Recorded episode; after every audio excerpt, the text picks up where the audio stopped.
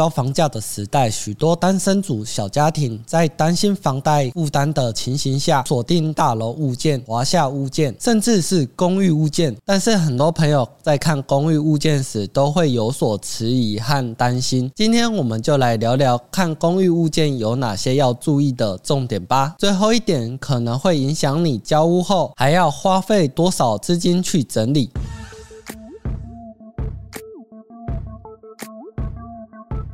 欢迎来到房仲小五的频道，大家好，我是小五团队的小智。公寓物件一直是部分朋友不列入考虑的类型，不过因为总价的因素，相对于大楼有多样华丽的公设，公寓就显得朴实无华了。就是因为这样的低公设，才会让一些朋友开始锁定公寓这类型，也是目前很多投资朋友会锁定的，因为不用花费时间和现金做整理，直接就可以入住。对于首购。或者小家庭负担较小，看公寓物件要注意哪些？小智就在这边列举四个重点。第一，周围环境，公寓物件，大多位于区域最初开始发展的位置，所以许多生活机能是足够的好。因为屋龄较久，尤其较早发展的区域，屋龄甚至已经不可考了。像以高雄来说，最近凤山发展 Outlet 和三民区本身的商圈优势，还有林雅区的房价。价都相当的高，当大楼物件啊高攀不起，公寓物件啊也就列入考虑的名单之中。当然也有周边的工作机会带动起来，像是仁武的中华社区，由于邻近的工作机会，加上靠近男子加工区，是许多这个区域上班的小家庭选择的物件。人物的人熊商圈也有公寓物件，下楼就是商圈的，非常的便利。每个公寓物件啊所在的区域不同，机能性啊表现不同。各位朋友啊，可以视自己的偏好来做选择。像我自己，蛮多客人他都是第一间房选择公寓物件做他们的类似像 key 给出，因为那边其实生活机能好，那再加上有小朋友啊，其实学区又方便。可是啊，他们有跟我提到，就是说，哎，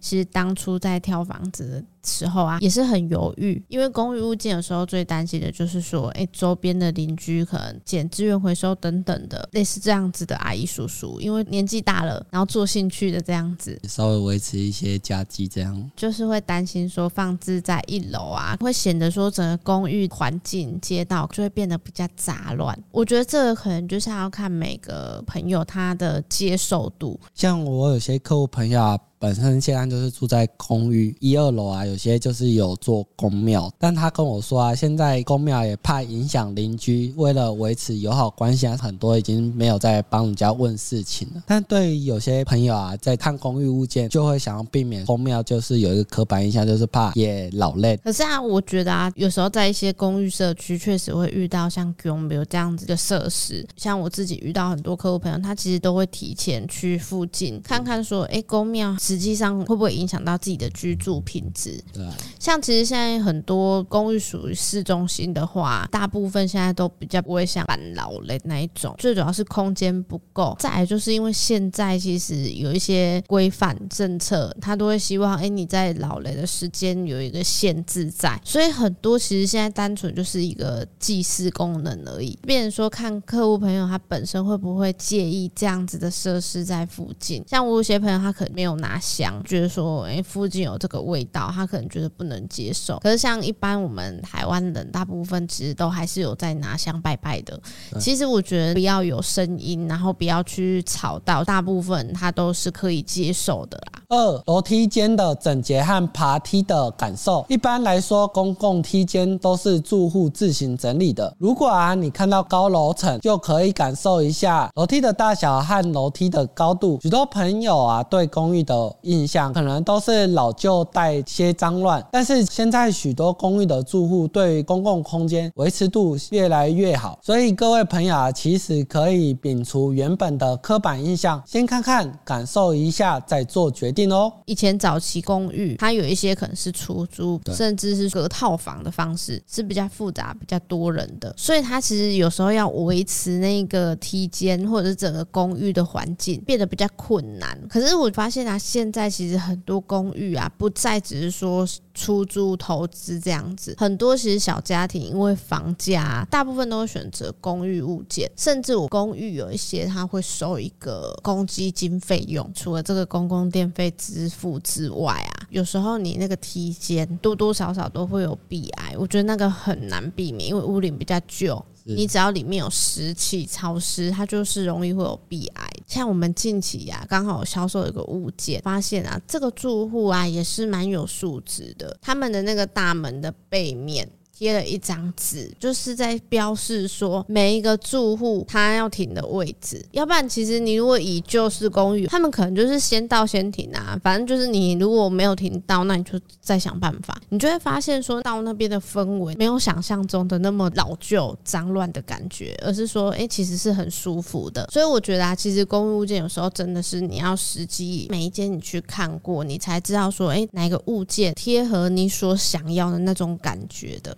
三和隔壁的栋距，每个公寓啊，当初规划可能是一整批或一整排，所以每栋之间的栋距啊，会影响采光。另外一部分则是隐私性，如果栋距较小啊，可能回家进门的时候都会被邻居看到，或者是在阳台啊晾衣晒被，私人衣物啊比较没有隐私性。如果考虑购买，可以评估阳台做透光但不透明的压克力窗户啊，或落地窗户部分可以多。做窗帘或者毛玻璃，避免窗内坐席被看到。早期发展的公寓啊，要么就是大马路，要么就是集合式的，有时可以发现到一两米的栋距，感觉到比较压迫。因为栋距啊比较近的时候，就是没有自己的隐私性，再来就是采光也是不好的。最怕就是你在晒衣的空间啊，刚好是对人家厨房的位置，可能你在晾衣服的时候，人家煮菜的油烟啊就会飘到你家。导致啊，你刚洗完的衣服啊，有饭菜的味道，就是可能穿上去就会觉得，哎，奇怪，怎么突然之间隔壁邻居今天可能煎鱼哦，有鱼的味道，这是蛮常客人会反映到的。再来啊，就是有时候会对到人家后面的室外机，那阳台就是会打开通风的位置，对，导致啊，你家开门啊又是热风，感觉就是很不好受的。对啊，而且有些室外机，你如果仔细听啊，它会有一些声响。你慢慢打开那个落地窗，你可能是想要放松一下，吹一下凉风，结果没想到吹进来是热风，那就算了。它还有一些压缩机在做动的声音，真的会不太好受。而且我觉得洞距小啊，可能还要再担心一点，你要考虑到说你的阳台要不要装铁窗。我觉得公寓物件大部分会是很多小偷等等他们会去注意的一个区块，可能很少会去想到说我要装监视器，管理员是一定没有的。所以我觉得比较有安全性的，你要去考虑。要不要装铁窗？就是一个防护措施。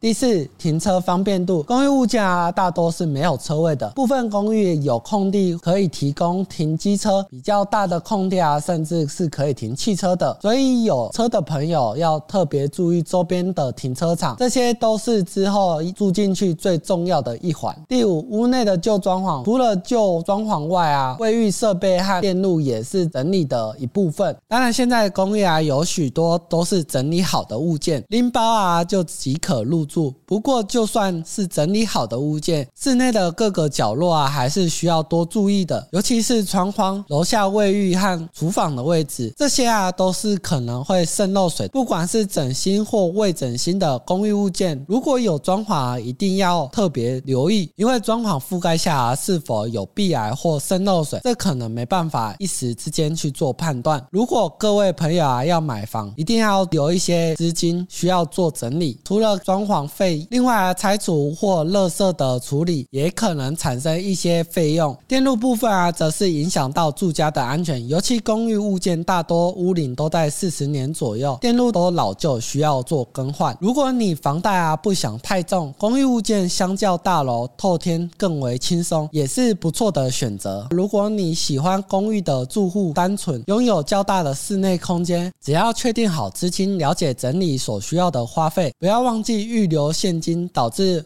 没办法安心入住哦。而且啊，现在公寓物件除了这些要注意的之外啊，旧装修这个部分，我觉得现在很多都已经克服这个问题了。因为啊，现在其实蛮多投资客物件，甚至是有一些屋主，他为了说，哎，让自己在出售这个物件感觉起来更美观，自己都会做整理。哎，已经不像是以前一样，看到那种阿嬷那种三合院旧房子，不是都会用那种木板隔间吗？真的是很多人最头痛的一个装潢，你不可能不拆它，就觉得说我没办法动手自己拆，然后我请人家拆，我又会担心费用，就是额外的开销。我也不知道我到底要抓多少钱起来。可是现在很多物件它都整理好，其实就不需要去担心。唯一要担心的就是说渗漏水的部分。对，这是蛮重要的。有时候并不是我们想的可能阳台或者是墙面那么简单。公寓物件最常遇到就是楼上邻居渗漏水问题，时候想花钱整理都没有办法。当然，你也可以像我之前有客户朋友，他是遇到楼上愿意处理，但是啊找不到原因，后来只好做什么方式，就是往内做，我们自己这边做防水，变成说你定期就要再重新再试做一次，不一定说漏水没有办法处理，